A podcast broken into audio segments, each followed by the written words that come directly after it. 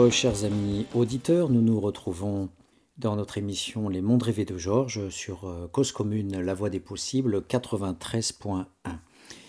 Dans cette euh, seconde émission consacrée à, l'autobiographie de Carolina Maria de Jésus, Child of the Dark, j'aimerais donc vous présenter dans le détail cette œuvre, cette œuvre monumentale qui est inconnue aujourd'hui et qui a eu un succès quasiment planétaire dans les années 50. Donc euh, l'ouvrage euh, s'achève en 1959 et il a été publié au début des années 60. Et Child of the Dark, le, récit, le journal de Carolina Maria de, Jésus, et donc a été traduit en neuf langues peut-être plus, en tout cas à l'époque, il précise qu'il que ça a été traduit en neuf langues.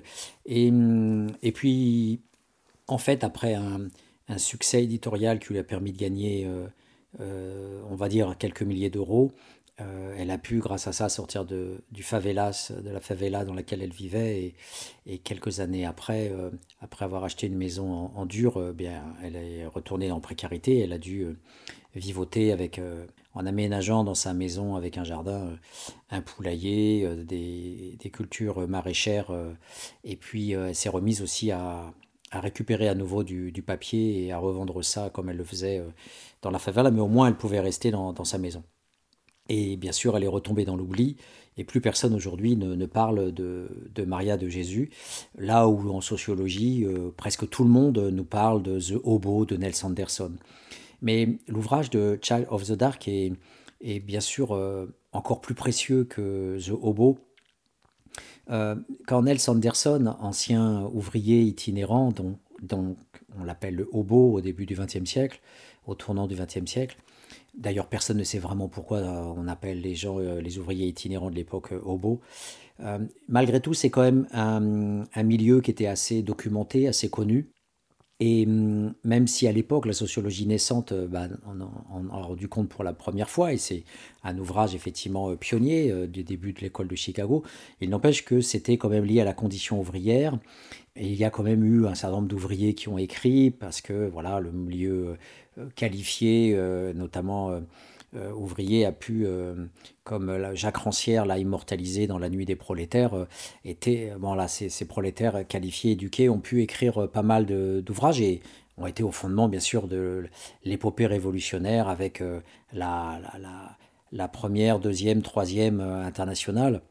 Et, c'est vrai que ce, voilà, cette capacité à écrire, euh, on la retrouve euh, voilà, euh, avec les, mémoires notamment de Norbert Truquin, que, je cite dans l'ouvrage Les mondes rêvés de Georges, Mémoire d'un prolétaire.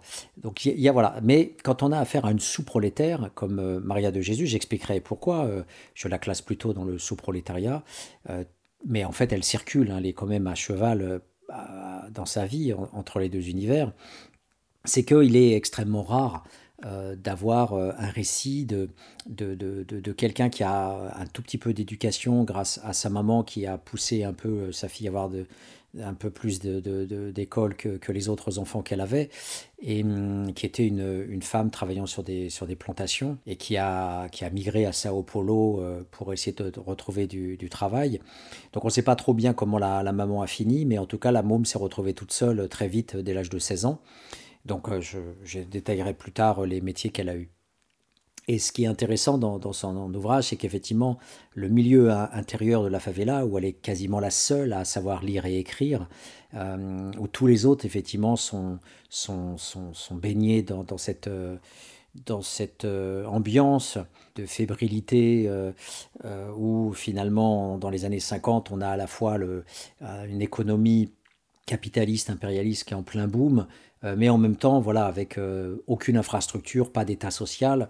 Et on verra le regard que, que jette euh, Carolina sur les services sociaux brésiliens. c'est voilà, extrêmement intéressant, dantesque et, et, apocalyptique. Ça ressemble à du George Orwell 1984. Donc c'est très précieux parce que c'est un regard quasiment impossible de la part d'une personne qui, qui a faim tout le temps, qui vit au jour le jour, euh, qui se réveille euh, très tôt et qui en même temps dort très peu parce que dans la favela on dort très très mal. Euh, dans une cabane, bien sûr, il n'y a pas d'isolation phonique. Donc il y a beaucoup de bagarres, il y a beaucoup de bruit, il y a beaucoup d'esclandres dans les couples, sans parler des animaux. Et, tout ça fait qu'on dort très mal. Donc en plus de ça, elle, travaillait essentiellement dans la récupération. Donc je, j'évoquerai aussi toute cette stratégie de survie, c'est très, très important. Elle était elle était euh, bifin de, cette, de sa façon, en récupérant euh, des cartons, du papier, des canettes euh, et parfois d'autres objets. Et, donc, du, du, compte tenu même des modalités de sa survie, il était quasiment impossible qu'elle ait le temps pendant sa, sa, vie, alors que Nels Anderson, souvenons-nous, c'est après coup qu'il va euh, réécrire euh, The Hobo. C'est une fois qu'il passe à l'université de Chicago et qu'il euh, va avoir cette extraction du milieu précaire ouvrier en train de courir. C'est finalement un ouvrage largement rétrospectif et mémoriel, donc c'est une ethnographie ex post, on pourrait dire. Alors que le récit de, de, Carolina est un récit pendant la précarité, pendant, je ne sais même pas pourquoi je dis précarité, pendant la, la survie dans sa résistance opiniâtre pour survivre, euh, alors qu'elle à plusieurs moments, elle, veut lâcher prise, elle veut se laisser mourir, elle veut se suicider, elle veut baisser les bras, parce que c'est trop dur de devoir vivre au jour le jour, tous les jours, ne pas savoir si elle va avoir à manger, tous les jours courir pour euh, grappiller quelques cruzeros pour nourrir ses enfants. Et malgré tout ça, en plus de ça, trouver le temps d'écrire. Et on va voir que l'écriture, on en reparlera, l'écriture est quelque chose de, fondamental dans ce récit. Ce n'est pas un, récit sibyllin, ce n'est pas un récit caché. Elle, elle, elle parle, de, de, de elle, elle, est fière d'être écrivaine, elle en parle, elle le dit à ses voisins, elle se montre en écrivant, elle se montre en parlant, même euh, quand elle lit des livres ou, ou quand elle écrit, elle peut l'écrire aussi à voix haute. Et donc tous les gens dans la favela savent qu'elle écrit et, ils savent qu'elle écrit sur elle. Hum, et, quand elle rencontre même parfois euh, des hommes politiques, parce que bien sûr les hommes politiques viennent aussi chercher les voix euh, dans le, bidonville, eh bien euh, elle ne manque pas une occasion de dire aux députés j'écris sur les favelas, mais j'écris aussi sur vous. J'écris sur le Brésil, et donc soit les députés sont goguenards et disent bah, très bien, écrivez, soit parfois elle reçoit même des menaces, parce qu'effectivement écrire et objectiver, c'est laisser la trace des violences. Donc certains même la, la menacent de ne pas écrire et de ne pas publier euh, ce qu'elles voient dans les favelas, en tout cas dans, dans la sienne. Donc l'écriture est, est, très complexe et à la fois une, une résilience et à la fois un, un, un outil pour exister au jour le jour, un outil socialisé puisqu'il euh, est pris dans les interactions avec les gens. Donc euh, l'écriture fait partie de son identité au plus profond d'elle-même. C'est n'est pas du tout un ouvrage extérieur à sa vie. Elle est livre, elle est totalement livre, elle est totalement autobiographie, euh, même si elle écrit des nouvelles, même si elle écrit des, des, petits poèmes. et je donnerai à voir ces quelques passages poétiques. C'est une c'est une femme qui essentiellement se recentre sur la, la, la vie dans, son, dans sa favela. Elle est très descriptive, elle est très réaliste. Et hum, c'est ça sa grande force, c'est qu'elle elle fait corps avec son livre. Et hum, ce qu'elle vit, elle l'écrit. Et, c'est donc véritablement une sorte de, superstructure en, en, osmose totale avec l'infrastructure. Les conditions de vie résonnent en fait directement, quasiment, dans l'écriture. Et c'est ce, cette force-là qu'elle a de pouvoir rendre compte euh, très précisément de ses conditions de vie, euh, qui en font toute la saveur au niveau sociologique, euh, parce qu'elles donnent des détails qui, sont récurrents. et, c'est ça la force en fait du roman, c'est parfois c'est son ennui même, c'est-à-dire sa récurrence, où on voit toute la structure de sa précarité, la structure de sa résistance et de sa survie à travers la répétition des jours de galère, des ventes de ses produits, des enfants qui ont faim, et puis des enfants qui grandissent aussi, et des violences et des rixes, etc., etc. Donc il y a vraiment la structure en fait apparaît euh, diachroniquement à travers les jours qui se succèdent et c'est cette lourdeur même de l'ouvrage euh, qui, euh, qui en, fait en fait la, la, pertinence, puisque on n'est pas dans euh, une rêverie du promeneur solitaire où ça change tous les jours d'idées, on circule, voilà, on, on s'épanche sur des états d'âme. elle, elle est essentiellement l'ethnographe de sa propre vie. Et donc la, la storytelling n'est pas une storytelling. Elle est vraiment l'ethnographe au, au, plus fort niveau possible de cette femme, euh, au plus haut niveau possible de, de son niveau culturel, euh, où elle tente effectivement à chaque fois de bien préciser combien d'argent elle gagne, elle le note, euh, elle décrit les scènes quand il y a des conflits, et hum, voilà, elle prend le temps de, de tout contextualiser. Alors parfois, parfois, parfois on a du mal parce que il y a toujours des choses qui ne seront pas effectivement précisées. C'est le cas notamment de Comment elle trouve par exemple les, les, gens chez qui elle va revendre, ça on le sait pas. Euh, elle va chez Senior, euh, Romeo, je sais pas quoi, euh, pour vendre son papier ou pour vendre les canettes ou pour vendre autre chose. Mais on ne sait pas effectivement comment se sont tissés les liens de survie autour de la récupération. On ne sait pas comment elle s'est mise à faire ça alors qu'elle va décrire que d'autres femmes font autre chose, comme la mendicité. Elle, elle est essentiellement bifin dans la récupération même si de temps en temps elle fait les poubelles et de temps en temps elle va quémander, mais c'est très rare. Euh, donc le, c'est à la fois très descriptif et en même temps il y a des choses qui manquent euh, parce qu'effectivement elle, euh, voilà, elle a ses limites aussi. On a tous nos limites et, dans le récit il y a des implicites qui, qui subsistent et qui nous permettent pas effectivement de, de, connaître plus précisément la construction de sa survie et la construction de, de, son, de, sa, de sa résistance au jour le jour pour nourrir ses enfants. Voilà. Donc c'est le, le, le, cœur même de l'ouvrage que de pouvoir euh, euh, voilà, retrouver cette, euh, cette récurrence et cette structure. Et c'est bien l'enjeu de, de, ce livre, c'est de dépasser le factuel, l'événementiel, le petit récit de Carolina qui, voilà, le récit d'une brésilienne dans une favela, etc. Ça, c'est la, la, perspective journalistique de l'époque qui tendait à rendre compte d'une maman avec ses trois enfants. Ce qui est intéressant pour le sociologue, c'est de dépasser ça et de voir que il y a des correspondances très fortes entre elle et euh, notamment Georges, mais bien sûr, je peux parler d'autres euh, types de, prolétaires ou sous-prolétaires. Et c'est cette structure-là qui, apparaît à travers le récit et que le sociologue peut prélever. Donc c'est un, point très important à, préciser pour le lecteur. Euh, on est loin de présenter un petit ouvrage, voilà, comme pourraient le, faire des, gens qui auraient une vision purement unique hein, dans l'unicité d'une biographie. donc la, souffrance que j'ai pu avoir en lisant cet ouvrage, c'était de faire sur chaque phrase l'effort de voir ce à quoi ça pouvait se rapporter, de d'indexer chacune des phrases à des catégories plus générales.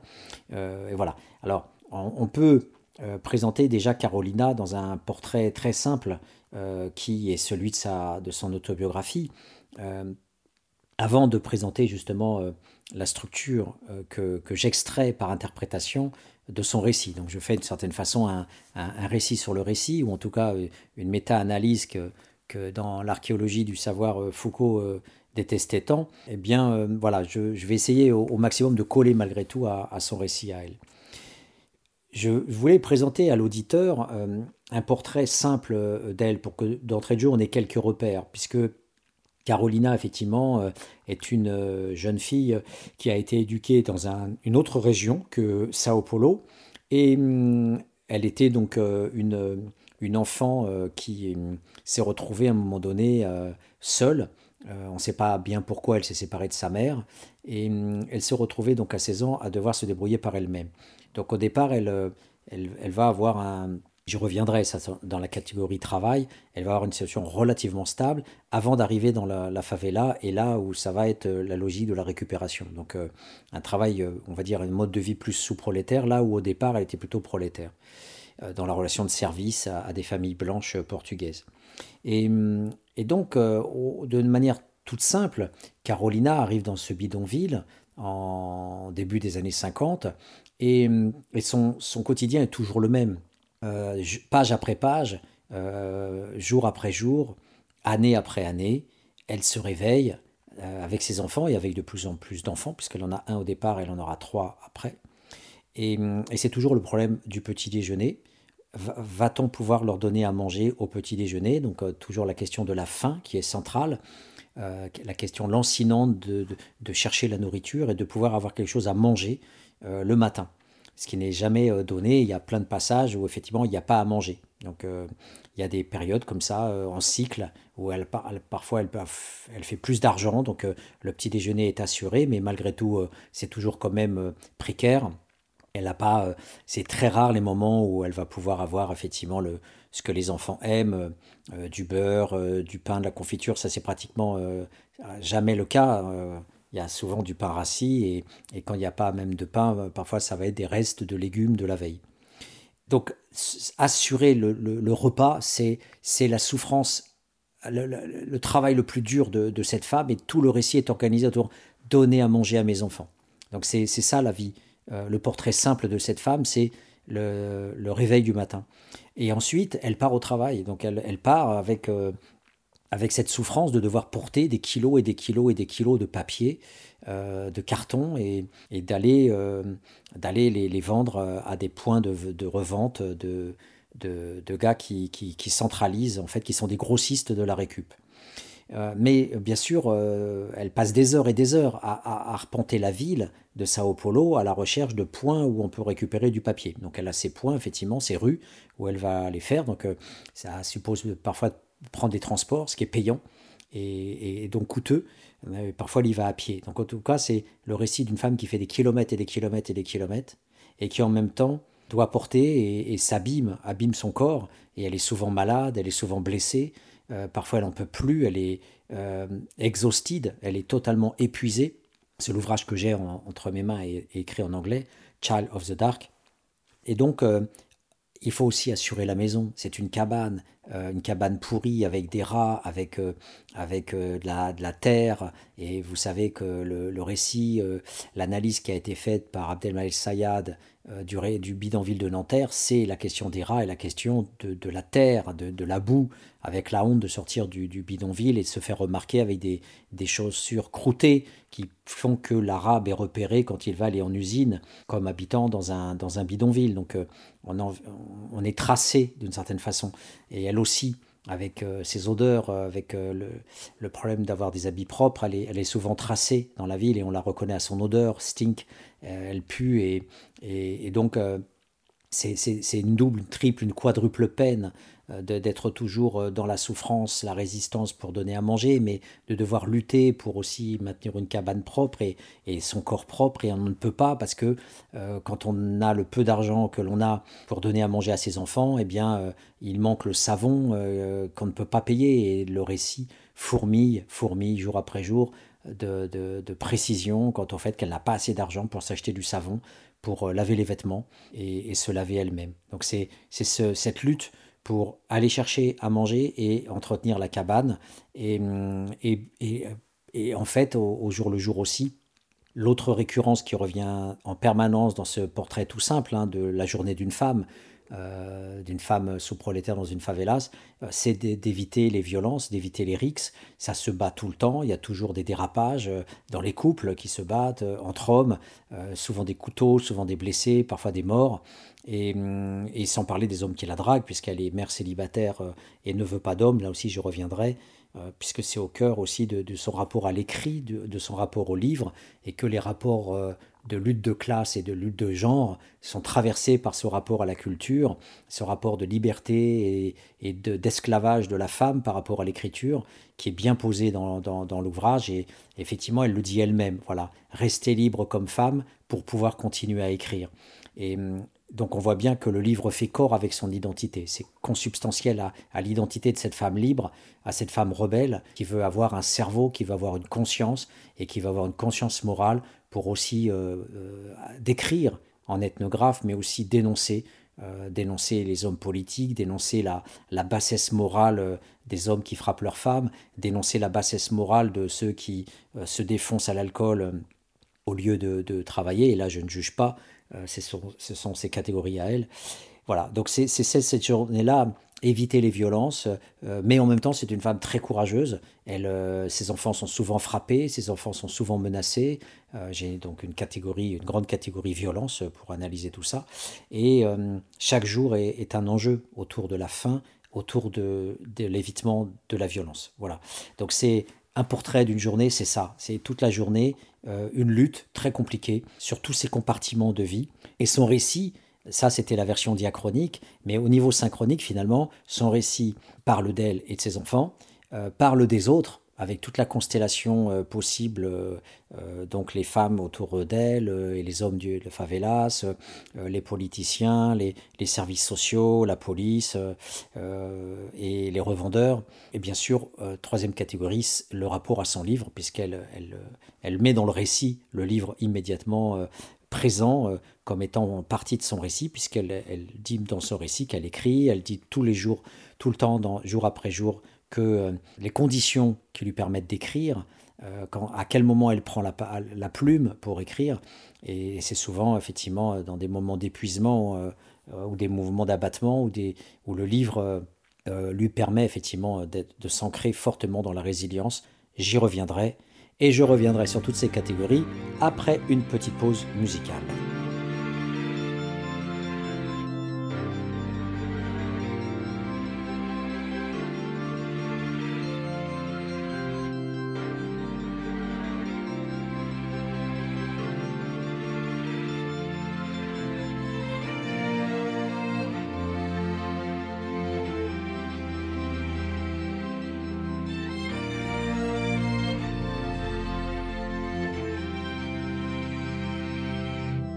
Cause commune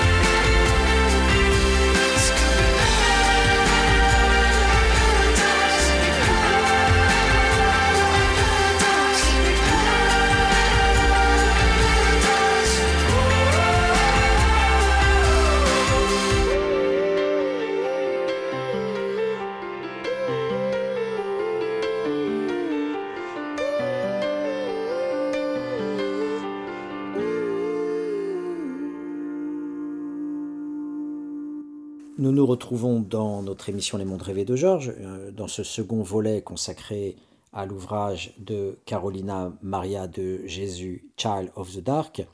Euh, je voudrais euh, vous présenter les cinq catégories qui me permettent de, présenter cet ouvrage. La première catégorie, en fait, ça s'intitule Qui est-elle? Qui finalement est cette femme? Et je pense qu'il faut commencer par là pour que les éditeurs aient une image euh, approximative euh, du personnage. dans le livre que j'ai présenté sur Georges, c'est un ouvrage très frustrant parce que Georges est découpé en plusieurs compartiments de vie. D'abord, bien sûr, il y a un petit aspect diachronique qui présente un peu le passage à la rue, puisque c'est un peu le nerf de la guerre. Qu'est-ce qui fait que les autres étaient ouvriers et lui va devenir SDF bifin? Et par la suite, je vais parler de l'alcool, je vais parler de la sexualité, je vais parler du travail, je vais parler de l'onérisme social. Et il va de soi que un des, des, correspondances, une des comparaisons très très intéressantes à faire entre Georges et, Carolina, c'est bien sûr aussi l'onérisme social. Elle est, elle est, l'onérisme est très présent dans, dans, son ouvrage, un onérisme qui est d'ailleurs surdéterminé par le, livre, puisque l'écriture, le, livre, voire les nouvelles, euh, permettent de, l'ancrer encore plus dans, les, dans les rêveries de projet.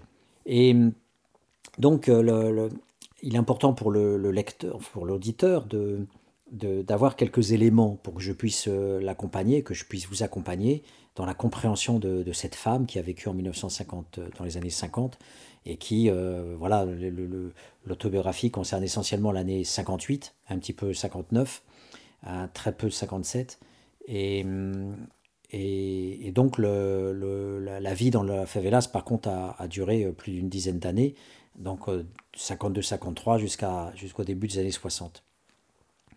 Qui est-elle? Donc euh, ça sera la première catégorie où on essaiera voilà, de, donner un petit peu un portrait psychosociologique de, cette femme pour, tenter déjà une, une, petite synthèse, même si elle est approximative, parce que sinon, euh, effectivement, je vous réserve quatre autres catégories qui sont euh, assez euh, fastidieuses, mais en tout cas toujours dramatiques. La, première catégorie analytique que l'on développera par la suite, c'est bien sûr le travail. Alors vous allez me dire pourquoi le travail alors que vous dites sous-prolétaire et que c'est plutôt le prolétaire qui travaille. Pas du tout. Jamais dit qu'un sous-prolétaire ne travaillait pas. Je dis juste que le sous-prolétaire travaille hors du salariat. il travaille la plupart du temps pour survivre. Il travaille à la journée, et c'est le cas de, Maria, de Carolina. C'est son cas à elle, puisque chaque jour, elle doit quémander, euh, elle doit récupérer euh, des, objets divers pour pouvoir les vendre et obtenir ces fameux cruzeros, euh, rarement plus de 100 cruzeros, mais quand c'est 100 cruzeros pour aller vite, elle peut avoir un peu d'huile, du pain, du beurre, un peu de sucre, de la farine, etc. Et quand c'est entre 20, 30, 40 cruzeros, là, ce sont des sommes qui sont relativement faibles et qui lui permettent vraiment tout juste, tout juste de, nourrir ses enfants. Vous ajoutez à ça des moments où il pleut, des moments où elle est malade, etc. Ben, ce sont des jours sans manger. Euh, elle n'a pas de frigo, hein, donc les aliments en plus se gardent pas. Hein, donc, euh, euh, donc il y a des épisodes permanents comme ça de, travail, d'argent et puis de faim. Donc la première catégorie, c'était le travail. Comment travaille-t-on quand on est dans le salariat informel et même hors du salariat, même si c'est une forme de salariat, puisqu'il y a quand même des sortes de patrons qui la payent au jour le jour quand ils récupèrent les différents objets marchandables en valeur marchande que sont le, papier, les cartons et les canettes euh, qui, existent toujours aujourd'hui, puisque euh, dans la première émission, je disais qu'en Chine, j'avais vu justement ces centaines de ramasseurs euh, qui, le soir venu sur la place Tiananmen, vont récupérer tous les, tous les, tous les journaux et, et toutes les canettes de, de bière, de Coca-Cola qui traînent et qui jonchent le sol sur, sur la place et dans les, dans les différentes rues. Et on les voit comme ça avec leur, euh, gros sac de jus ou de plastique euh, rembourré. Euh, et après, ils s'endorment comme ça là, le long, de, le long des, des trottoirs par, par centaines et disparaissent le lendemain pour que les touristes ne les voient pas. Eh bien, voilà, structurellement, on a ça partout dans le monde les récupérateurs du monde entier, que ce soit les enfants de, des, des, des, immenses déchetteries de, du Caire, euh, que ce soit au Bangladesh, que ce soit dans toutes les villes du monde, dans cette planète bidonville dont nous parle André Corten, eh bien, ou Mike Davis, eh bien, on a effectivement tous ces récupérateurs, tous ces bifins, dont Georges n'était qu'un des éléments parmi d'autres dans l'espace économique un, un, petit peu plus riche. Euh, après avoir présenté un peu ses conditions de travail et, bien sûr la, difficulté euh, de, son, de sa récupération, je, je passerai ensuite à, à la, aux violences euh, qui, qui essaiment en permanence dans, dans sa vie quotidienne parce qu'en fait, le travail qu'elle vit est violence déjà, même si c'est la donnée infrastructurelle de toute sociologie quelle est sa position, comment elle survit, etc. Il fallait commencer par le travail. C'est la donnée sociologique, structuraliste de base. On ne peut pas commencer euh, à tomber dans la vision culturaliste euh, des anthropologues où on va décrire les rituels, on va décrire, euh, voilà, non, comment on vit, comment on ne meurt pas de faim. Non pas la religion, non pas les, coutumes de, passage, les, les rites de passage, non pas les rites culinaires ou les... Non, comment on survit avec quoi on donne à manger à ses enfants.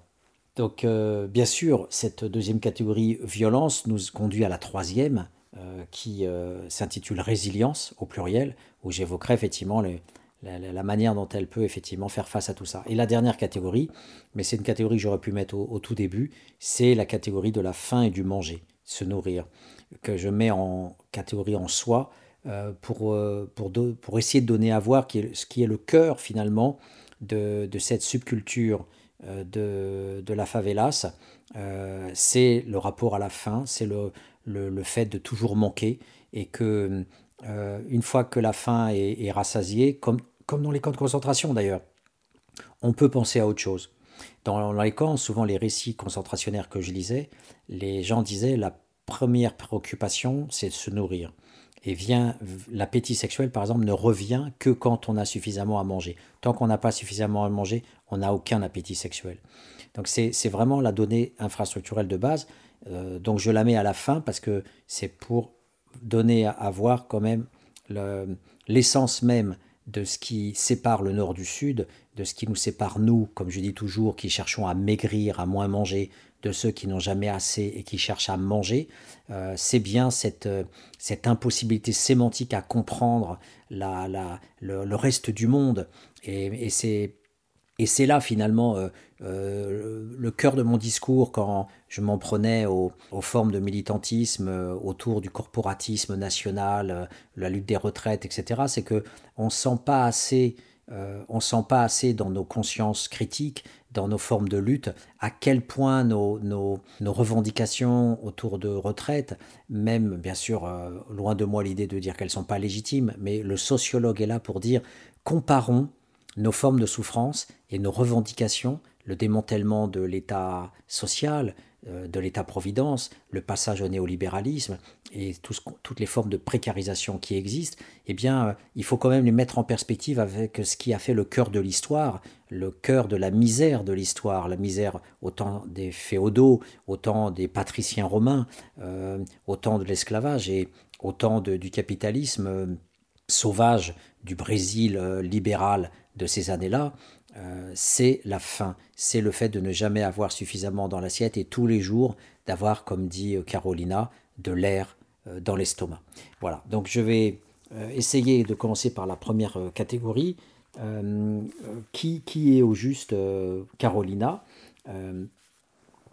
comment, comment la définir en fait pour, pour essayer de ne pas tomber dans un portrait finalement un peu littéraire, euh, comme, euh, comme euh, pourrait le faire un Balzac, un Zola qui décrit des, personnages, mais essayer de toucher un petit peu ce qu'on appelle en sociologie l'habitus. Le, premier, le premier trait distinctif que, que l'on peut noter et qui rejoint en partie la sociologie des mobilisations, euh, notamment euh, sur euh, comment un SDF peut-il se mobiliser alors qu'il veut rejeter son statut de SDF. C'est pas la même chose que d'être ouvrier pour améliorer ses conditions de travail ou, ou, se mobiliser comme cadre pour avoir des avantages sociaux supérieurs. Là, elle, la, la, question effectivement est, est similaire, c'est-à-dire qu'en fait, Carolina se déteste. Le cœur de son, de son personnage, en fait, c'est que comment peut-on avoir une identité quand ce que l'on est est négatif et quand sa condition est rejetée. Carolina, au plus profond d'elle-même, euh, est quelqu'un qui se déteste, qui déteste la favela, qui déteste sa baraque, euh, euh, qui ne, vit en fait que quand elle va dans la cité où elle voit des belles avenues, des, gens bien habillés. Alors elle, décrit de temps en temps dans son ouvrage les belles robes, les beaux pantalons, les belles voitures qu'elle peut voir, mais elle, voit tout ça de loin, mais elle le dit. Elle le dit, voilà, c'est, je respirais et c'est comme voir des, à chaque fois qu'on en arrive dans la ville et qu'on sort de, du ghetto, c'est comme euh, tout de suite accéder à des fleurs, c'est comme accéder à la beauté, accéder à des jardins, accéder à des belles maisons, euh, même sans les avoir. Elle, se voit tout de suite, même dans l'espace public, sans même rentrer dans des propriétés, elle voit la ville comme étant un espace privé beau comme étant une jolie maison. Et elle fait souvent le parallèle entre la, mairie et, une maison euh, et l'espace public comme un beau jardin. Euh, serait, ce serait ça finalement une vraie vie, une vraie maison. Et à l'opposé, le favela, c'est un autre monde. Un autre monde où, il y a de la terre, où les baraques sont de toutes les manières euh, possibles, où c'est sale à l'intérieur, où il y a beaucoup de, de violence. Donc c'est ce qu'il a défini en propre, c'est qu'il n'y a aucune fierté il n'y a aucune fierté chez elle, il n'y a pas la rationalisation du pauvre euh, qui, euh, comme dans les gangs par exemple, euh, font du Black is Beautiful et, célèbrent finalement leurs conditions à travers le rap ou à travers voilà. Là, il y a un rejet total, il n'y a aucune identification. La seule identification, c'est malgré tout le fait d'être noir. Et bien sûr, Carolina, parler de Carolina sans parler de l'intersectionnalité, race, classe, genre, euh, c'est louper l'essentiel. Effectivement, Carolina est une négresse, elle est très noire, et euh, à l'époque on disait négresse ou, négro, mais en tout cas au sens euh, sociologique de, l'appellation, c'est-à-dire un noir prolétaire sous-prolétaire, que j'utilise dans le livre Le colonialisme oublié pour donner à voir la stratification socio-raciale, les béquets, les mulâtres, les nègres, donc le prolétariat noir, le sous-prolétariat noir, qui se dit nègre d'ailleurs entre, entre eux, et à par opposition mulâtres, qui sont les bourgeois plus ou moins en lien avec euh, les, les blancs euh, planteurs. Donc euh, elle, elle, est fière, elle est fière d'être noire malgré tout, que ce soit à travers des comparaisons qu'elle dit, par exemple quand elle dit bah, là, Dieu ne fait pas de différence entre les blancs et les noirs, Dieu aime tous les êtres humains, et puis de toute façon on fait tous partie de la même nature, euh, que ça soit parfois même des petites valorisations où elle dit que elle est fière d'avoir ses cheveux parce qu'ils tiennent euh, tout seuls au réveil versus les blancs avec leurs cheveux fins euh, partout sur, sur le, nez.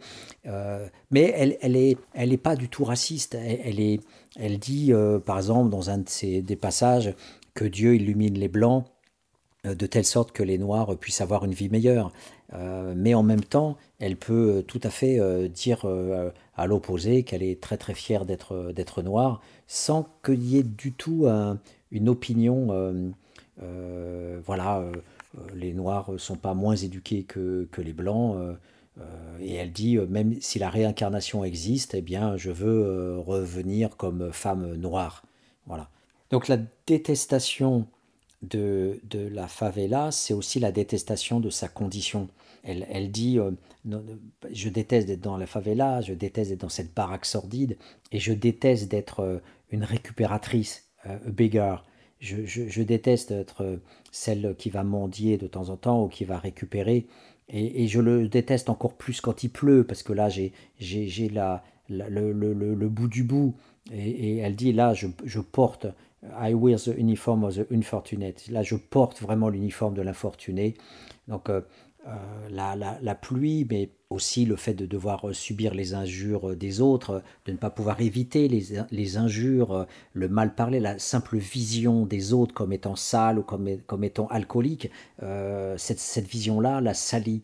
Elle, est obligée d'assister à ce spectacle de désolation et elle est donc prise dans ce négatif à plusieurs niveaux. Et même quand elle sort de, dehors dans la rue, il lui arrivait d'être insultée en disant mais tu pues. Et, elle est là, euh, prise dans sa, même pas dans sa honte, parce qu'elle ne reçoit pas forcément ça comme étant quelque chose où elle va être dans une humiliation radicale et elle va, faire des cauchemars derrière. Elle l'entend, elle, elle, elle, elle, en prend acte, et oui, effectivement, je pue, j'ai pas de savon, je peux pas me laver, parfois pendant trois semaines d'affilée. Elle note d'ailleurs, ça fait trois semaines que j'ai pas pu me laver avec du savon. Et et donc on a vraiment cette, voilà, cet enchaînement en cascade, ces cercles en fait de la détestation euh, qui renvoie à toute sa condition et pas simplement au fait d'appartenir de manière abstraite euh, à, à, une favelas ou autre. C'est bien niché au cœur de toutes ces modalités de vie et bien sûr ce qu'elle déteste le plus, c'est de ne pas pouvoir nourrir correctement ses enfants et d'assister au spectacle jour après jour d'enfants qui n'ont pas les légumes auxquels ils auraient droit, les, les, fruits qu'ils devraient manger pour être en forme, euh, ou la viande, et elle est toujours obligée de leur, filer euh, effectivement de la viande au rabais, de trouver en poubelle, ou, ou d'avoir de, euh, des saucisses récupérées en, en, bout de chaîne des, des abattoirs, et puis d'avoir des pois chiches ou des, des, des haricots ou des, des, des, restes de légumes. Voilà. Et c'est cette souillure-là qui l'affecte au, plus profond dans son identité sans qu'elle en fasse un misérabilisme ni un populisme. Elle est simplement dans la description de son infra-humanité, dans sa, dans sa fatigue extrême de ne pas avoir aussi euh, l'énergie suffisante quand elle n'a rien dans le ventre pour aller travailler, ça, de, ses maladies qui surdéterminent et surchargent encore cette négativité euh, du bidonville, euh, puisque bien sûr les effets en cascade de, de toute cette négativité finissent par l'abattre au niveau de la santé. Le premier, le premier trait, c'est donc celui du constat de la négativité de l'ensemble de sa vie, mais en même temps, en même temps, tout son récit est émaillé par sa force, par son courage, par sa résilience. Ce qui est incroyable, c'est que à la fois elle est dans la faim, elle est dans la maladie, elle est parfois dans la volonté d'en finir et de se dire euh, eh bien, il n'y a aucune signification à ma vie. Hein, je traduis à chaque fois les, les, les, mots. There is no meaning to my life. Euh, ma vie est insipide, ma, vie est trop longue, euh, et j'ai la pensée du suicide. Il faut, à un moment donné, j'en ai marre. Mais c'est pas ça qui domine quand même l'autobiographie. Ce qui domine son récit, c'est un récit de lutte, de résistance, pas à pas, jour après jour, pour nourrir ses enfants. Le cœur de son combat, ce pourquoi elle ne se suicide pas, c'est la pensée de ses enfants. Il faut que j'assure. Donc c'est une femme responsable, elle se pense comme responsable, et une fois qu'elle a planté le décor de cette négativité, je n'aime pas la favela, j'aimerais tant vivre comme une femme normale, en ayant un travail normal, en vivant dans une maison normale, et vous verrez que par rapport à ça, bien sûr, elle s'en prend énormément aux, hommes politiques euh, et à l'État brésilien en général, puisqu'elle a aussi cette pensée-là politique, ce qui est rare généralement chez une femme, d'être politisée euh, dans les classes populaires, mais en plus, elle a cette vision politique. Mais elle est, elle est, elle est accrochée, elle est comme possible finalement, parce que derrière, il y a cette femme qui lutte, et donc elle a la force de donner à voir. Je, me souviens toujours des formations avec les travailleurs sociaux qui disent toujours ah votre discours est défaitiste, votre discours nous démobilise. Eh bien elle, c'est parce que c'est une femme conquérante, c'est une femme, une héroïne de la survie au quotidien, qu'elle peut donc en même temps euh, parler de, tout ce qu'il a bas. Euh, c'est grâce à cette force finalement qu'elle est capable de décrire la violence de, son univers, les coups bas, euh, les, rumeurs négatives, les agressions, les insultes, et, cette, voilà, cette capacité à décrire sa condition est en même temps supportée par un langage qu'on appellerait le coping. Elle fait face. Elle a plus que des capacités d'agir. Elle agit. Elle est là, elle est présente. Jour après jour, elle va ramasser son papier pour donner à manger à ses enfants. Le cœur de sa vie, ce, sont ses enfants. C'est une mère célibataire. Elle rejette les hommes, et pour plusieurs raisons. Euh, peut-être aussi parce qu'elle a aussi des enfants et ne voudrait pas que l'homme euh, aussi euh, s'en prenne aux enfants. Elle, elle, elle est essentiellement une femme consacrée à la survie de ses enfants parce que les hommes, la plupart du temps, euh, travaillent peu boivent, jouent, se battent, etc. Donc l'essentiel de son argent, c'est pas pour le jeu, c'est pas pour l'alcool, c'est pour ses enfants parce que justement, elle a une vision morale très puissante contre l'alcool euh, qu'elle décrit. Quasiment tous les gens, tous ces personnages sont pris par l'alcool. Euh, et, donc, elle, est vraiment atypique, cette femme, à ce niveau-là. Et, et, donc, tout son argent, tout son argent passe dans l'alimentation. Et elle dit toujours non.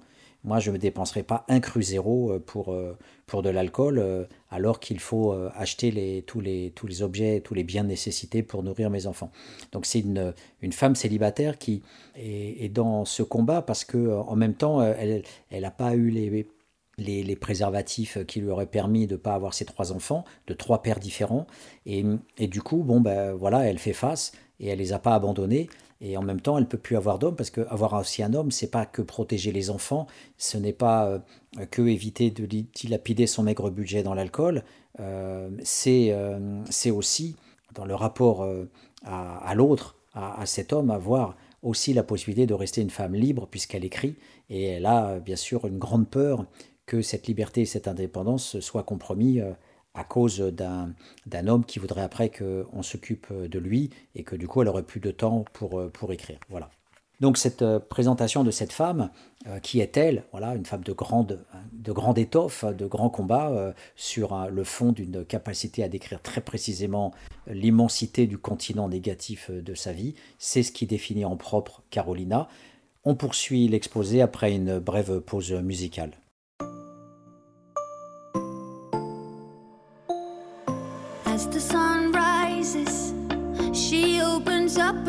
Her beautiful lies and begins. Her baby cries.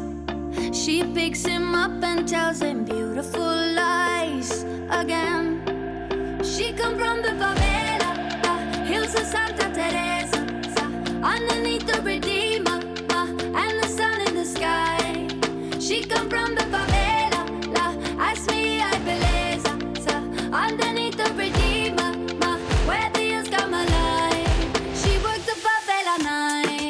Cause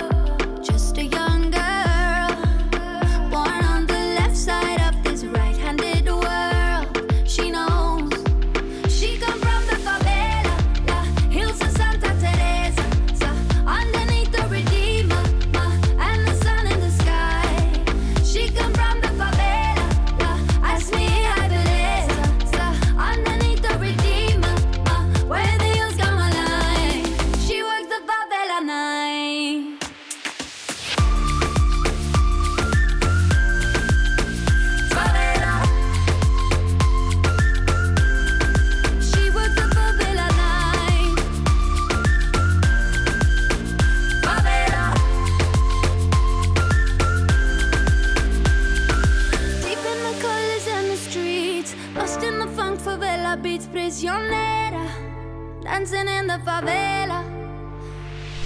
deep in the my base, we raise a glass on holiday. It's a lopsided world.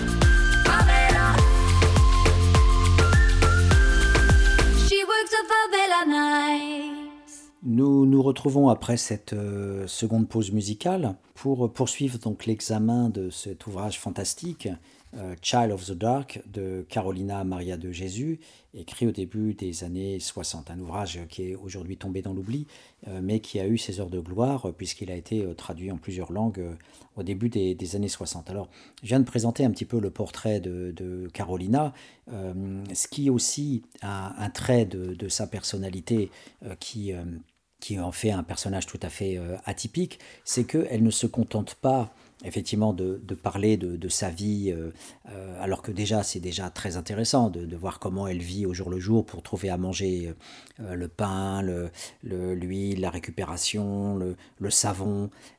elle ne se contente pas non plus de décrire le second cercle, c'est-à-dire ceux qui sont autour de sa cabane, toutes, ces, toutes ces femmes qui qui sont finalement assez jalouses de cette femme cultivée qui est capable de d'écrire aussi des, des, voilà, ce, ce, journal, euh, et qui, qui, souvent veulent se battre avec elle, qui l'insultent. Enfin, voilà, les violences sont nombreuses. On a voulu mettre le feu à, sa cabane, euh, elle s'est pris des pierres, ses enfants sont battus, euh, on l'a menacée avec des couteaux, on a voulu lui dire qu'on allait la tuer, etc. Donc c'est, et puis c'est une femme qui, pas, qui n'a pas peur, qui, qui, parfois sort face à un homme et qui lui dit si, si, si, tu veux prendre à moi, eh bien, vas-y, mais tu, tu, vas voir ce qui va t'arriver.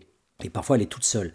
Il lui arrive d'être parfois protégée et il lui arrive parfois aussi d'appeler la police. Et un des, un des, aspects importants de dire, c'est qu'à l'époque, la police arrive assez, assez, assez vite euh, pour, pour intervenir et séparer euh, euh, des, des, des, bandes en train de se battre, notamment en fonction des, provenances régionales au Brésil, entre les gens voilà, qui et des, nationalités aussi qui sont présentes au, Brésil.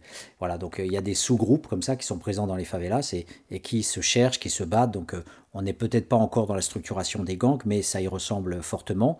Et en tous les cas, il y a aussi bien sûr les couples euh, qui s'en prennent directement à elles. Bon, ceci étant dit, ce qui en fait donc ce qui fait la richesse de ce personnage, c'est un peu comme dans la culture du pauvre de Richard Hogarth, c'est qu'on a finalement une montée en généralité qui est euh, tout à fait intéressante.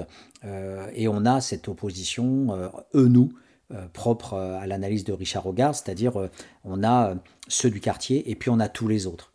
et chez Richard Hogarth, c'était dans le monde de la working class anglaise des années 50, c'était bien sûr les administratifs c'était pas que le patron, mais c'était aussi les cols blancs, les petits cols blancs de la poste ou des services publics qui sont autour et qui s'oppose au col bleu, bien sûr.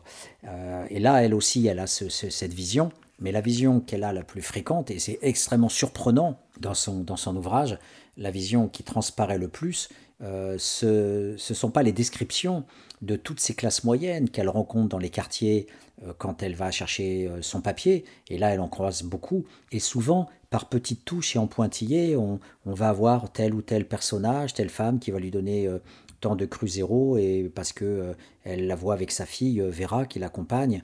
Euh, et, il y a des petites interactions mais finalement assez peu détaillées. En revanche, c'est une femme qui a un discours politique et qui ne cesse de se moquer des politiciens et de, et de, de finalement de, les analyser euh, dans, la, dans, le, dans le dualisme, à travers le dualisme eux-nous. Et, et, ça, c'est particulièrement intéressant. Alors, elle, elle, nous dit, par exemple, que euh, quand euh, un politicien nous, vient nous voir pour sortir son, son discours, et, faire croire qu'il est proche du, du, peuple. Alors bien sûr, le discours de base, c'est toujours euh, de, de, célébrer le fait qu'il va améliorer nos conditions de vie, hein, to improve our living conditions. Euh, et donc, euh, il dit toujours, voilà, il vient quémander nos votes, mais ils sont toujours en train de nous promettre mille choses, la baisse des prix, le fait qu'ils sont touchés par la gravité des problèmes qu'ils vont tenter de, résoudre par la baisse des impôts, enfin en tout cas la baisse des taxes ou euh, toutes les, charges qui pèsent sur eux, parce qu'elle paye bien sûr l'électricité dans, dans sa favela, et elle paye l'eau aussi. Et, après, elle dit, mais après avoir tous ces, dit ces beaux discours, euh, euh, il divorce immédiatement du peuple. Et hum, c'est comme s'il il nous regardait plus que, nous regardait plus qu'avec des yeux quasiment fermés. mais par contre, en revanche, ils ont une très haute idée d'eux-mêmes avec beaucoup de fierté et c'est ce qui fait que du coup, après, ils ne reviennent plus du tout nous voir. Donc on, on, a, on a parfois même des, des scènes très drôles quand euh, des élus, euh, pour gagner des voix, organisent des banquets et euh, on a les, des, des, sortes de colonnes de, de bah, des pauvres de, de, de la favela qui viennent uniquement pour manger, puisque la faim est au cœur de, leurs conditions de vie. Et là, on a des, des sortes de, voilà, de, de grandes formations, de colonnes urbaines, de gens qui vont jusqu'au point de rassemblement, mais euh, tous ne vont pas être euh, servis au banquet. Et euh, parfois, certains ont des pains, d'autres pas. Et, donc, on voit comment les politiciens, un peu comme à l'époque romaine de l'évergétisme, où on, donnait finalement du pain au peuple pour le calmer et, et faire en sorte que les patriciens puissent conserver leur pouvoir.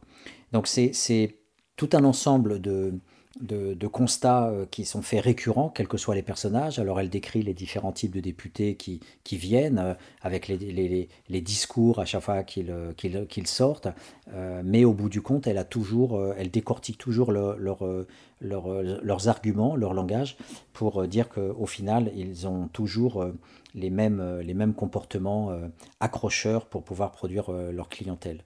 Et, et, la rencontre entre le, le eux et le nous, ne se fait pas simplement dans la partition euh, du, dualisme, euh, elle se fait aussi dans l'interaction, c'est-à-dire qu'elle va aller chercher ces politiciens, elle va parler avec eux, elle va leur dire euh, j'écris un livre, j'écris un livre sur toi, je suis en train d'écrire un livre sur les conditions de vie dans les favelas et aussi, et aussi sur toi qui viens nous voir dans les favelas pour faire ton discours ou qui vient faire un speech en bordure du ghetto eh bien, euh, elle dit notamment les politiciens savent que je suis une poète.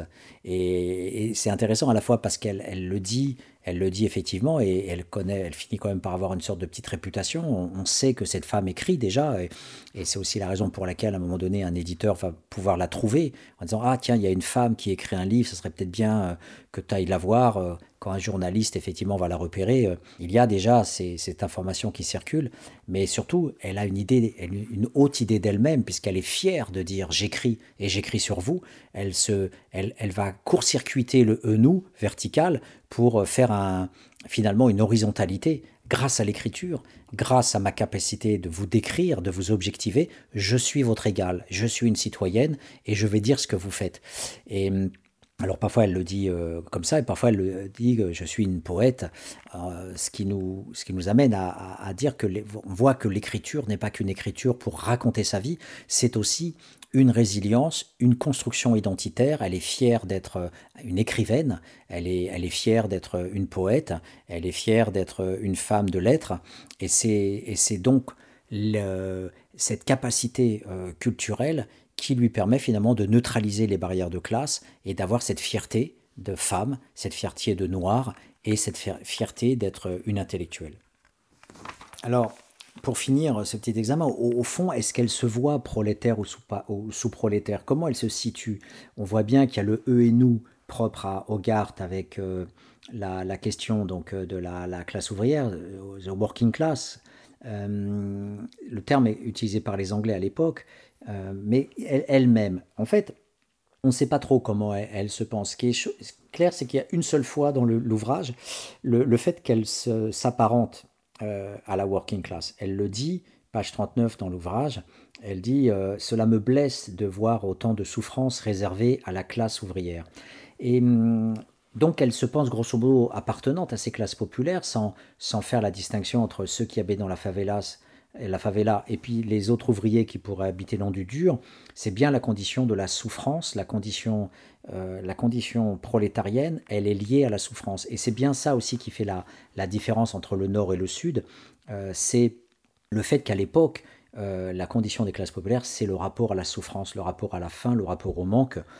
là où effectivement, dans les pays du Nord, la différence, elle va se faire de manière, dans une partition beaucoup plus forte euh, entre ceux qui sont dans le salariat, l'apparition du salariat plus stable, euh, qui est une donnée propre des pays du Nord, euh, et l'immensité du Sud qui reste dans le salariat informel ou dans la survie au jour le jour.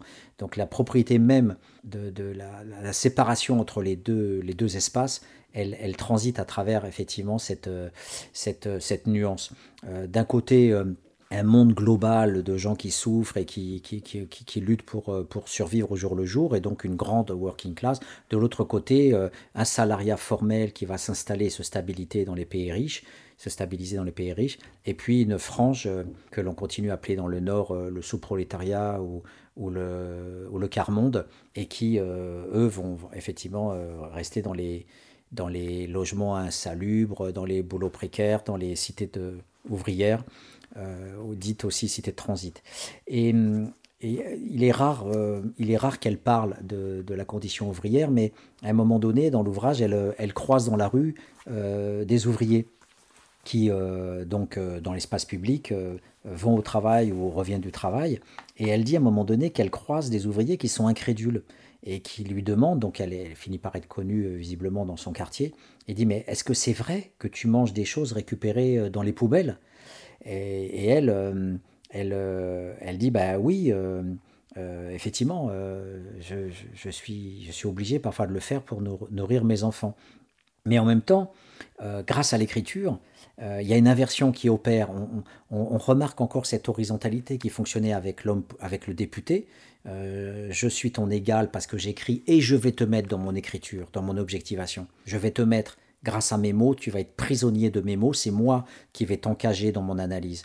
Donc euh, ce, rapport-là, il est donné par un ouvrier qui la croise aussi dans la rue et qui lui dit euh, Ah, tu aimes écrire, you like to write, euh, mais sache qu'il est urgent pour le peuple d'adopter un autre régime. Et donc euh, cet ouvrier lui dit mais toi qui sais écrire, mais rends compte de notre condition euh, pour que l'on puisse changer de, régime politique. Donc euh, on voit que c'est l'ouvrier qui vient voir la sous-prolétaire pour lui dire parce que toi tu sais écrire et donc grâce à l'écriture tu redeviens même au-dessus du prolétariat. Tu es une intellectuelle, tu es une écrivaine, tu es une poétesse. Et donc là on voit que grâce à son capital culturel, une inversion sociale globale opère et l'ouvrier est pratiquement en position euh, d'adouber, hein, de, s'agenouiller en génuflexion pour reconnaître la grandeur euh, de cette femme écrivaine qui peut porter euh, la conscience politique du groupe dans son entier. Alors, pour finir ce qui, qui suis-je, j'avais insisté sur la négativité avant de revenir sur sa, grandeur en tant que mère qui défend ses, enfants. Bien sûr, je reviendrai sur l'écriture dans le chapitre résilience. Euh, ce que je tenais à dire aussi, c'est revenons quelques instants pour finir sur ce, ce rapport à la, à la, favela et à l'identité. En fait, elle, se, elle, elle, utilise très fréquemment le mot poubelle, euh, garbage dump. Et en fait, il y a, au-delà du fait de se représenter abstraitement comme étant une poubelle, il y a plein d'autres choses qui existe dans son ouvrage euh, de description précise et qui permettent de, d'avaliser en fait chez elle dans sa représentation morale, dans sa Weltanschauung, euh, sa, représentation d'elle-même et de, là où elle vit comme étant, comme étant Anus Mundi finalement, comme disait un des déportés qui écrivait sur les camps de concentration. Anus Mundi ou poubelle, même combat. Et par exemple, elle dit à un moment donné dans l'ouvrage, à travers le regard des autres, donc là on retrouve euh, l'étiquetage et le labelling de, celui qui, de Ward Becker dans Outsider, euh, elle dit il y a des gens qui sont venus nous visiter et qui ont dit euh, mais seuls les porcs pourraient vivre dans une place comme ça. vous êtes la porcherie de Sao Paulo. Donc ces phrases-là sont, sont effectivement récurrentes. il y a le, fait de le dire dans le ghetto, euh, comme euh, euh, des gens à l'époque, dans les années 50, on n'était pas à l'époque des gangs, donc il y avait peut-être encore une soumission des dominés où certains pouvaient oser dire ça aux abords du ghetto. évidemment, aujourd'hui, si on dit ça euh, dans, au gang de Shudir Venkatesh, euh, les Black Kings de Chicago, euh, on est sûr d'être mort. Hein, donc voilà, à l'époque en tout cas, certains pouvaient oser le dire, même si peut-être que c'était très risqué. L'autre entrée possible, bien sûr, j'en ai parlé, ce sont effectivement les odeurs, le fait de puer, de ne pas pouvoir se laver. Donc la cabane est toujours sale parce que ce sont des, des, des, morceaux euh, de, bois euh, qui pourrissent vite, parce qu'il y a des rats, euh, parce qu'il est difficile de se laver, parce que ça sent mauvais de manière générale, même si on se lave. Mais c'est aussi parce qu'il y a des camions qui viennent déverser leur surplus de nourriture avariée sur le bidonville. Et bien sûr, les gens sont malades ou meurent en cascade, notamment parce qu'il y a une maladie là-bas liée aussi au fait de prendre de l'eau dans la rivière. Or, toutes les entreprises à l'époque jetaient leurs détritus dans, les rivières. Et une maladie dite de l'escargot, Nail, en fait, euh, donc, euh, créer des parasitoses et beaucoup de gens mouraient par euh, contamination, empoisonnement. L'eau était pourrie et, et, cette image de la poubelle, en fait, elle, est charriée par les détritus dans la rivière, elle est charriée par ces surplus de nourriture qui sont balancés dans le bidonville, ces restes de conserve, ces restes de viande, où il y a des camions comme ça qui se servent de la favela comme étant finalement une décharge. et donc, c'est ce qu'elle disait euh, finalement dans, sa tête. Euh, quand, quand, je suis dans la ville, dans l'espace public, j'ai l'impression que je suis dans un salon avec du cristal et du satin. Et quand je suis dans la favela, je suis un objet inutile, euh, destiné pour toujours à finir à la poubelle. Donc le mot poubelle revient toujours dans son discours. Nous sommes une poubelle, nous sommes une décharge. Voilà, nous, nous, sommes garbage dump. Et cette, voilà, cette décharge va nous conduire tous à la ruine. Euh, et en fait, un dernier indicateur encore de cette idée de favela comme poubelle, c'est qu'en fait, toute personne qui rentre dans cet espace va forcément être atteint par cet espace et va forcément entrer en déchéance. Par exemple, elle cite le cas d'une famille qui vient s'installer et elle dit en, quelques jours, le diamant euh, euh, est, a tourné en fait à la pourriture et s'est transformé en, objet qui, qui, a à bannir et qui finit dans, une poubelle. Et, tout ça, tout ça fait que ce, notre monde euh, va, devenir primitif. Donc il y a une sorte d'involution de la civilisation vers la destruction, euh, où, finalement le, la formule favela poubelle est destinée à dire de manière plus générale que euh, le monde dans lequel elle vit est en fait un monde de blancs, parce qu'elle dit bien toujours que c'est le blanc capitaliste qui ont mis ça et qui exploite les noirs, et que quelque part elle se sépare de ce monde-là en disant que ce monde-là, il est extérieur à moi, il m'exploite, il m'opprime, et il me rend inhumaine et au bout du compte, euh, il va euh, lui-même s'écraser et s'abolir euh, en devenant primitif. Une toute dernière précision aussi, quelque part, c'est que il y, a, cette anecdote qu'elle cite aussi dans son, dans son ouvrage d'une femme riche croisée dans l'espace public qui, qui l'aborde et qui lui demande en fait de jeter son, son, son chien mort. Euh, ou bien il y a encore le cas de cette femme qui croyait que le commerçant à qui, euh, auprès de qui elle mendiait allait lui donner de la viande. Donc du coup, euh, c'était l'épicier voilà, dans le centre-ville qui lui donne un paquet de viande. Donc elle est toute contente. Elle prend son paquet, elle refile vite dans, dans, le ghetto. Et au moment où elle ouvre le sac, elle se rend compte que ce sont deux rats morts. Voilà, donc c'est cette idée de pourriture, cette idée de d'anéantissement de, soi, de son corps, de son espace, de sa vie, euh, elle, est liée à tous ces faits, à tous ces vécus, à toutes ces expériences qui se surdéterminent les, unes les autres et qui finissent par effectivement produire une identité négative de soi et euh, bien sûr une envie forte de, sortir de cette condition, de sortir de, la favela, même si on est condamné d'une certaine façon. Donc on voit bien que l'onirisme social, le rêve, la, volonté euh, voilà, fantasmée d'être ailleurs, euh, elle, est, elle est constitutive et elle est déterminée structurellement par cette situation d'infrahumanité. Voilà. Donc euh, je vous propose une dernière pause musicale avant de proposer la conclusion de cette seconde émission consacré à Child of the Dark, The Diary of Carolina Maria de Jésus. Eu só quero é ser feliz, andar tranquilamente na favela onde eu nasci, é, e poder me orgulhar e ter a consciência que o pobre tem seu lugar. Vem Deus, DJ! Cause commune 93.1 Eu só quero é ser feliz, na favela onde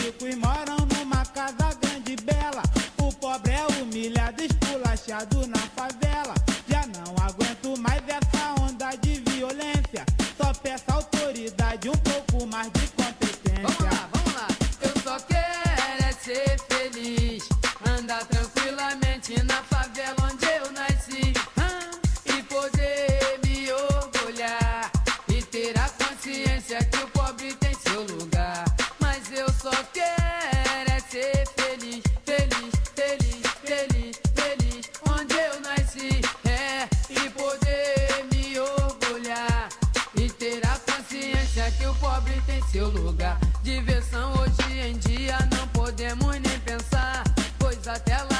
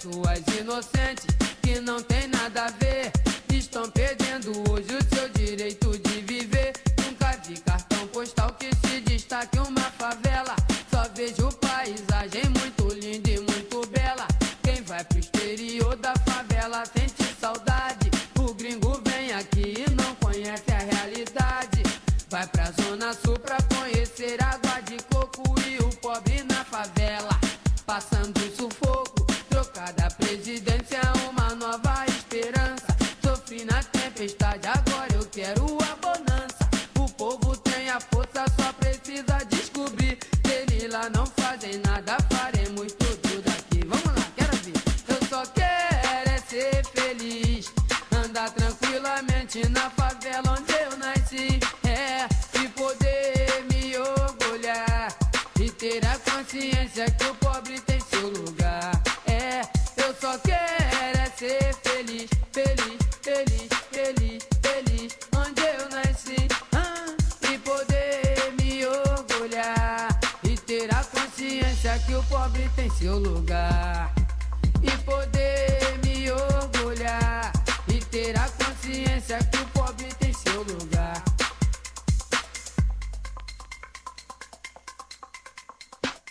Nous nous retrouvons pour euh, ce tout dernier morceau euh, consacré à Child of the Dark, euh, l'autobiographie de, Carolina Maria de Jésus sur Cause Commune, dans notre émission Les mondes rêvés de Georges. Alors, comment, comment ne pas parler effectivement de, du genre? J'ai parlé de la race, de la classe, j'ai évoqué la subculture. Il est important effectivement de finir par le genre. Euh, c'est une autobiographie faite par une femme.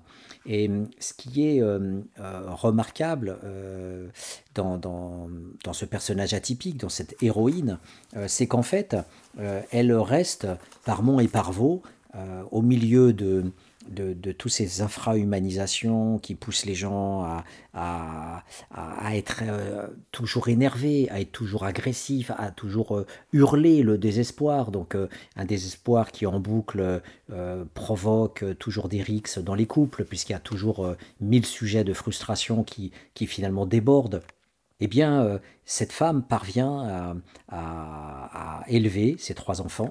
Euh, et la question de la morale, la question de, la, de l'éthique et de la responsabilité, et, et bien sûr, cette question, elle est au cœur de la publicisation et de l'officialisation de son récit de vie.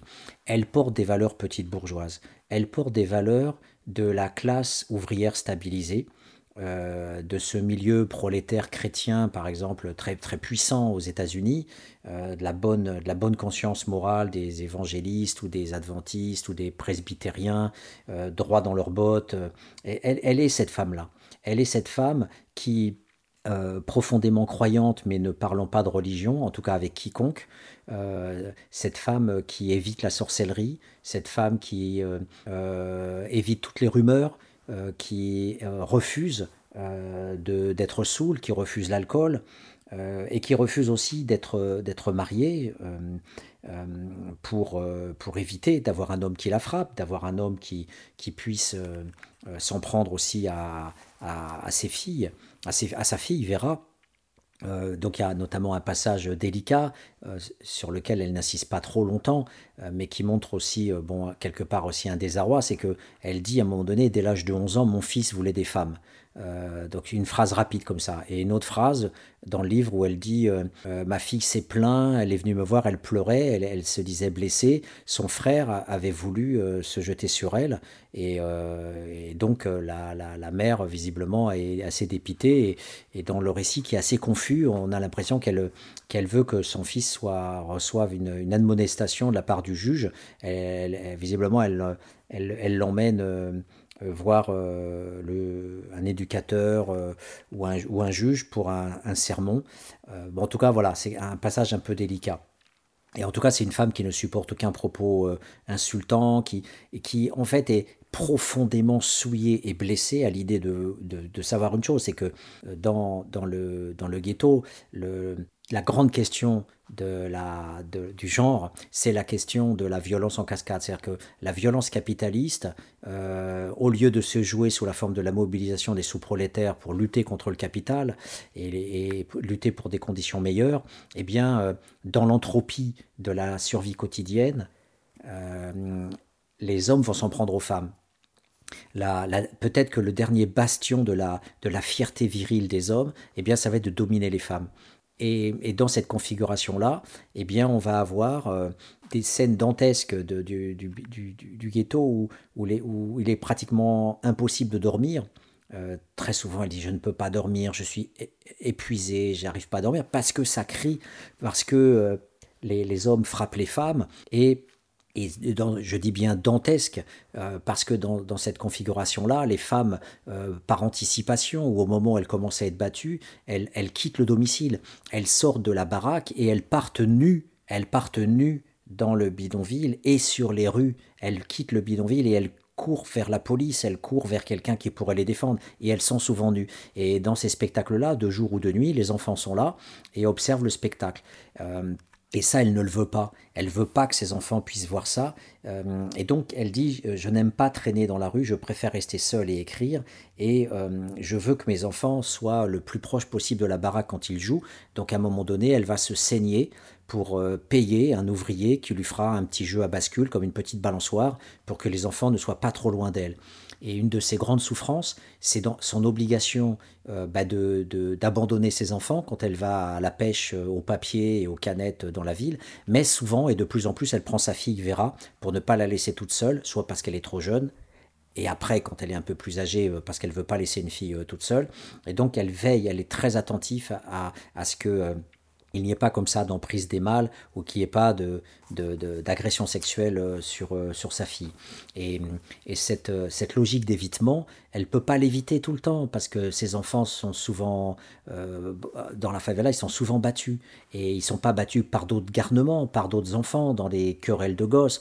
Ils sont souvent battus par des adultes qui, à travers eux, se vengent de Carolina, euh, parce qu'elle écrit, parce qu'elle elle arrive quelque part à éviter cette, cette descente aux enfers à travers l'alcool ou, le fait d'être battue par des hommes, et elle, soulève, elle suscite la jalousie. Et, de ce fait-là, eh bien, euh, euh, on l'insulte, on s'en prend à elle, on veut, à un moment donné, on va lui brûler sa baraque et elle va arriver à l'éteindre. Enfin, il y a quand même de la solidarité et d'autres d'autres personnes vont intervenir pour euh, l'aider. Elle, reçoit des pierres, des gens veulent la menace d'un couteau, etc. Et ils s'en prennent aussi à ses enfants, donc ils sont souvent frappés, euh, tabassés, etc. Donc elle doit intervenir, et elle intervient de fait, euh, pour euh, parfois se retrouver devant un homme et, le, menacer ou lui balancer une pierre pour montrer qu'elle n'a pas peur et qu'elle ne reculera pas et qu'elle est prête à se sacrifier pour l'intégrité physique et mentale de ses enfants. Donc là, cette femme, effectivement, ne, euh, et c'est pour ça que j'avais commencé la première émission sur Carolina, sur les, préfaces et ce que disaient les journalistes, parce qu'ils disaient cette femme pas éduquée, ou cette femme qui a eu trois enfants de trois pères différents. Et oui, c'est une jeune euh, fille euh, qui est arrivée à 16 ans dans, dans, ce Sao Paulo où elle était euh, femme de ménage. Et on la voit dire aussi dans son livre mais j'aime euh, faire l'amour, j'aime être, euh, aussi être dans la fête. Et donc du coup elle a perdu ses places qu'elle avait au départ d'être domestique dans des familles blanches portugaises. Et quand elle a été enceinte de son premier enfant elle a été virée. Et donc elle s'est retrouvée dans ce bidonville. Et donc la descente de working class à sous-prolétariat, elle est aussi liée au fait que les familles portugaises ne voulaient pas gérer une jeune fille enceinte avec euh, toutes les, complications par rapport au travail, et peut-être même que c'était le patron euh, lui-même qui l'avait euh, engrossé, et, et, donc elle se retrouve comme ça, avoir un enfant, puis deux, puis trois, et, et au bout du compte, elle n'a pas de contraception, il n'y a, pas de préservatif, et, et, du coup, elle, a, elle préfère renoncer aux hommes. Et elle renonce aux hommes parce qu'elle ne pourrait pas avoir quatre enfants, elle en mourrait, ou elle serait obligée, comme d'autres femmes du des favelas, qui, là, dans son, dans son quartier, abandonnent des enfants, abandonnent parce qu'elles peuvent, en peuvent plus. Euh, donc euh, du coup, carrément, elles abandonnent le gosse qui va être placé. Et, elle, justement, se dit, bah, vaut mieux pas avoir d'homme parce que ça, ça, serait la catastrophe absolue si jamais euh, elle venait à être enceinte. Donc elle nous décrit elle nous décrit tous ces hommes qui viennent la voir, qu'il a, il y a au moins une bonne dizaine d'hommes qui, pendant son récit de 58, euh, euh, veulent euh, se marier avec elle. A priori, elle échappe parfois de justesse à une agression chez elle d'un homme un peu trop entreprenant, mais dans l'ensemble, elle arrive toujours à, ne pas être inquiétée. Et, et c'est aussi, bien sûr, comme elle le dit de manière très claire dans son ouvrage, l'indépendance, ma condition de femme, euh, s'inscrit dans l'écriture, dans la capacité à être une femme qui pense. Et être une femme qui pense, c'est impossible avec un homme sous-prolétaire, parce qu'il faudra qu'on s'occupe de lui, et il supportera pas en plus que de voir dans le spectacle de son inculture une femme euh, savante, cultivée, poète et écrivaine. Donc la, seule possibilité pour moi, ben, c'est d'être euh, à l'extérieur du groupe des mâles pour pouvoir avoir une étanchéité sociale minimale me permettant d'exister comme intellectuel. Voilà, donc euh, je n'ai fini avec cette première catégorie. Qui est-elle? Euh, Qui essaye de donner à voir pour vous, lecteurs, euh, un petit peu les, les, fils de, de, son, de son portrait social et les fils qui nous permettent de penser un petit peu les propriétés de ce qu'on appelle l'habitus, c'est-à-dire finalement de sa personnalité sociale. qui est-elle? Comment fonctionne-t-elle comme, comme être social, comme femme? Euh, avec ces différentes dimensions. Voilà, donc euh, ce décor étant planté, je vous propose euh, la semaine prochaine de vous présenter les quatre autres catégories dans le détail, le travail, la violence, la résilience, et comme je vous disais, de finir sur la question de la fin. Je vous dis à la semaine prochaine.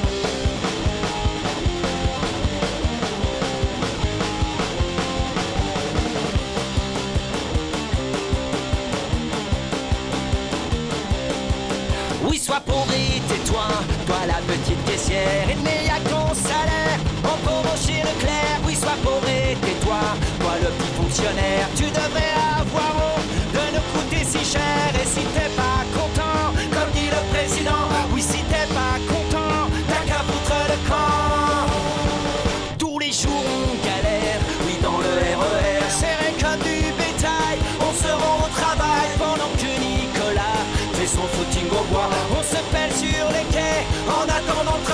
Oui, sois pauvre tais-toi, toi le sapeur-pompier, tu sais sauver des vies, ça rapporte pas de blé. Oui, sois pauvre tais-toi, toi le petit cheminot, tu sais les privilèges, c'est pas